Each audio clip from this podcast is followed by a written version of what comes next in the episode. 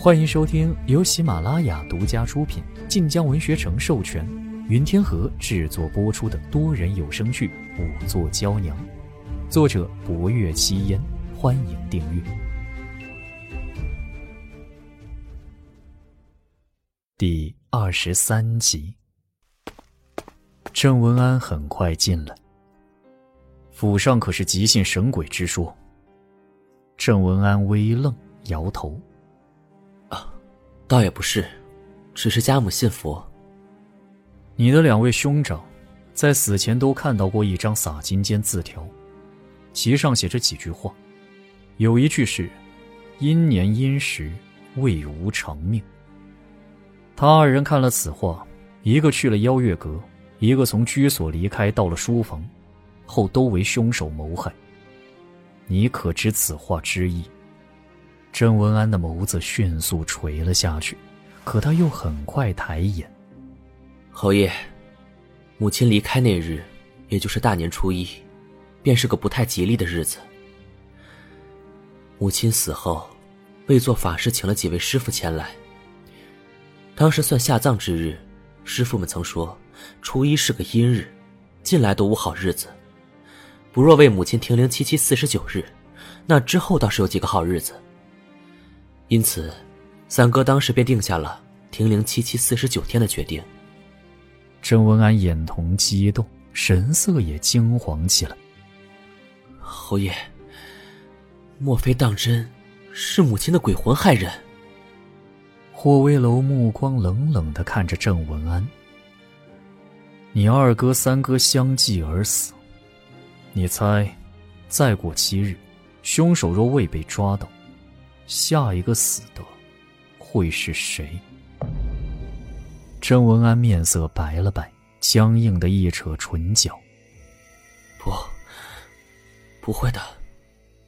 在下是母亲幼儿，从来孝顺，绝不会的。”霍威楼也弯了弯唇角，淡声道：“如此最好，退下吧。”郑文安拱手行礼，退出去时脚步沉重，连背脊都佝偻了两分。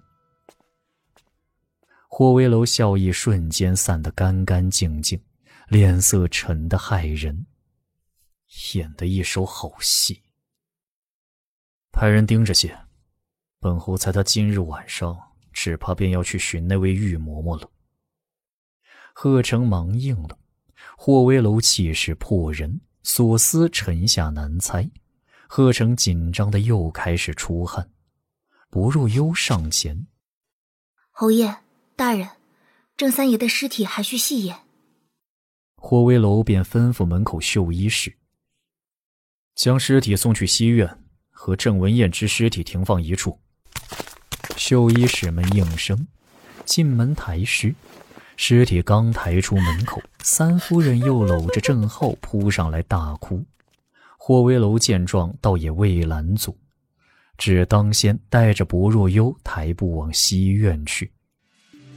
眼看着就要走出院门，忽然一个鬓发散乱的妇人横冲了进来。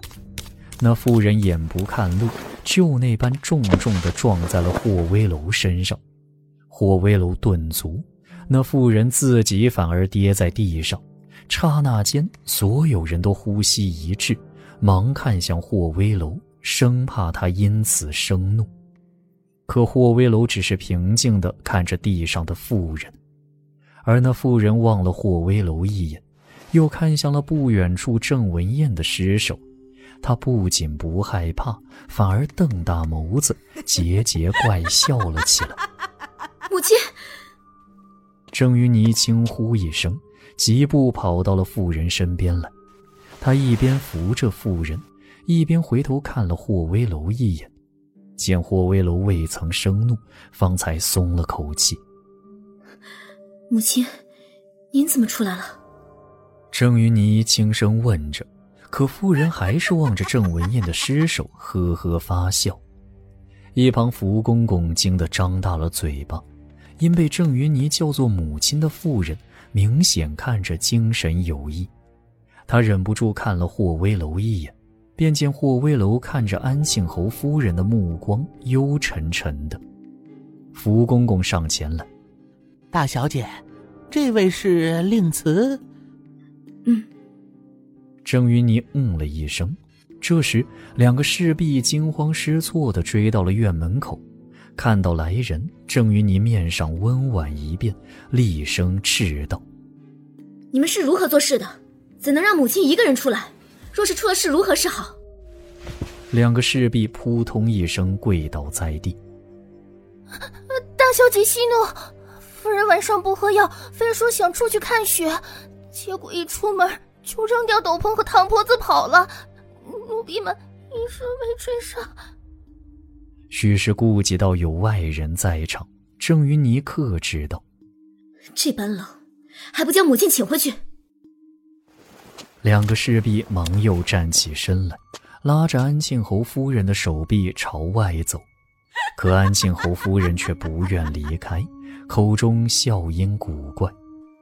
郑云霓只怕闹下去不好看。傻姑呢？去把傻姑叫来。说着，他也上前去低哄安庆侯夫人。安庆侯夫人看着郑云霓，似回神一分。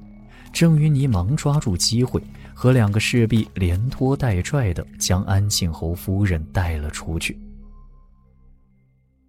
院子里顿时安静的落针可闻，三夫人哭嚎声停了，其他人也是大气不敢出一声。福公公见状，扯了扯唇角，像和缓气氛一般，走到二夫人跟前。哎，二夫人，为何大夫人那般要叫傻姑？福公公遇见过傻姑，想到那孩子模样又身份低微，不免有些奇怪。二夫人叹了口气：“大嫂病了多年。”那傻姑是大嫂一次出门时在路边捡的，许是见她可怜吧。